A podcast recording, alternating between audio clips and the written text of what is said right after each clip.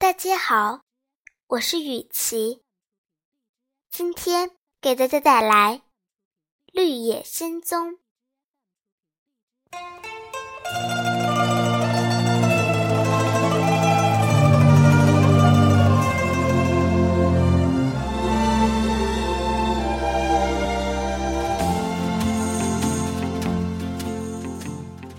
先不想那么多，伙伴们这天。都累极了。农妇端来丰盛的晚饭，大家一起围坐在桌子旁，大口大口吃起来。可口的麦片粥、炒蛋、白面包。自从离开家以后，杜罗西真是太久没有吃过这么好吃的东西了。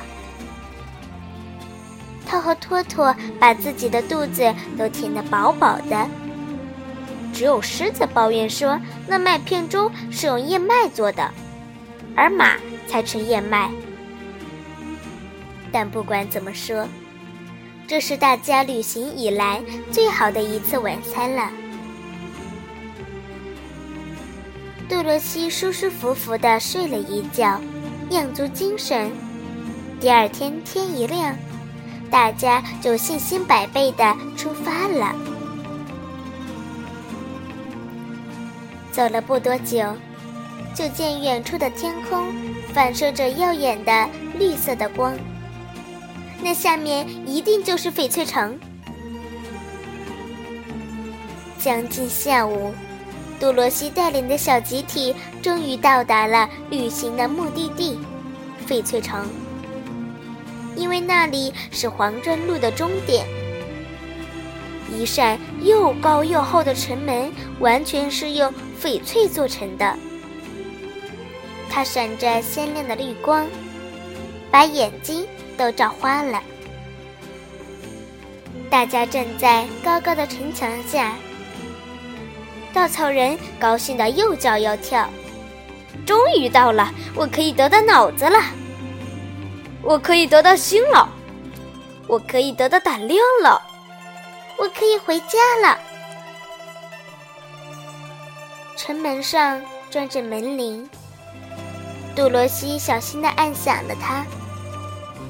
一阵悦耳的响铃声传来，大门慢慢开了。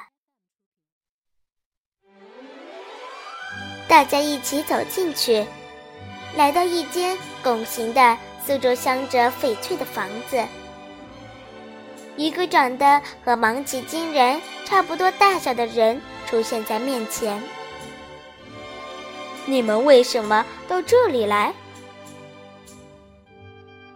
那人全身上下都穿着绿色的衣服，连皮肤都是浅绿色的。他和蔼地问道：“不过，当听说杜洛西他们想来拜访伟大的奥芝时，”他惊讶地张大了嘴巴。你们为什么要拜访伟大的奥芝？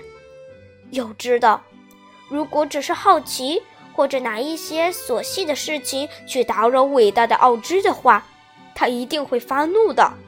他可是最厉害的魔法师。稻草人解释说。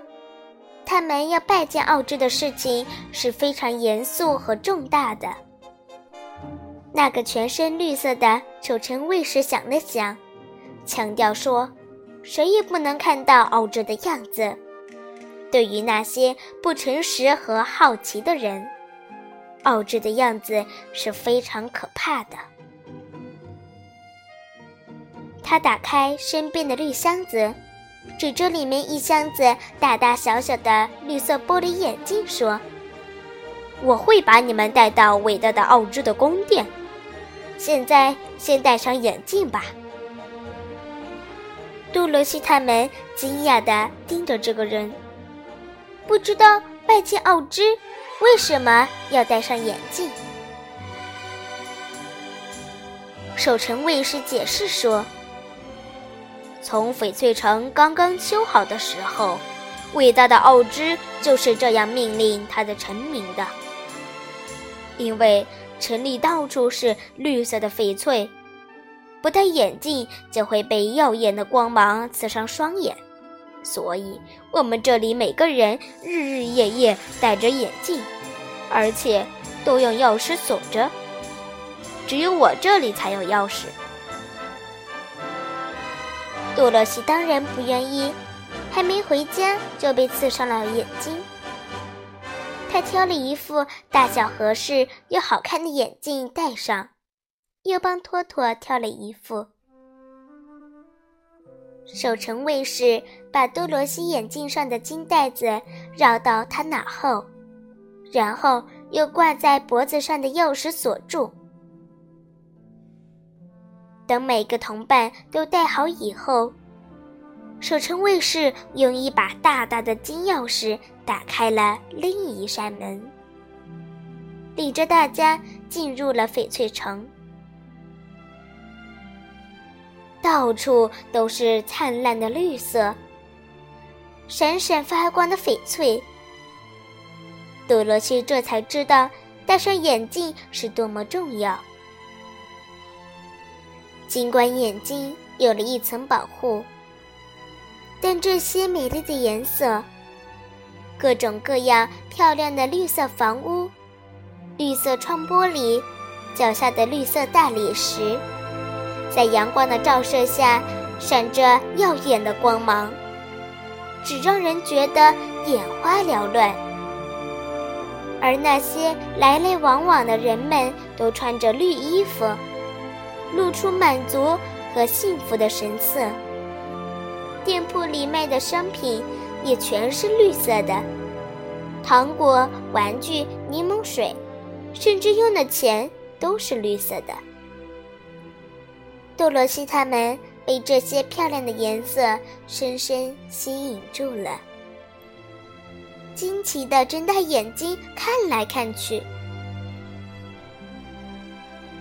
而城里来往的人也同样对这个奇怪的小团体感到惊讶。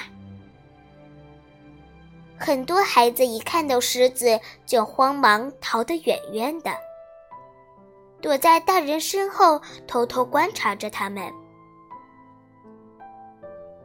翡翠城还很少有从那么远的地方来的人呢，所以。他们感到惊奇，实在正常不过了。多罗西他们跟着守城卫士穿大街，走小巷，不久就来到一座大大的宫殿前。那就是伟大的奥芝住的地方。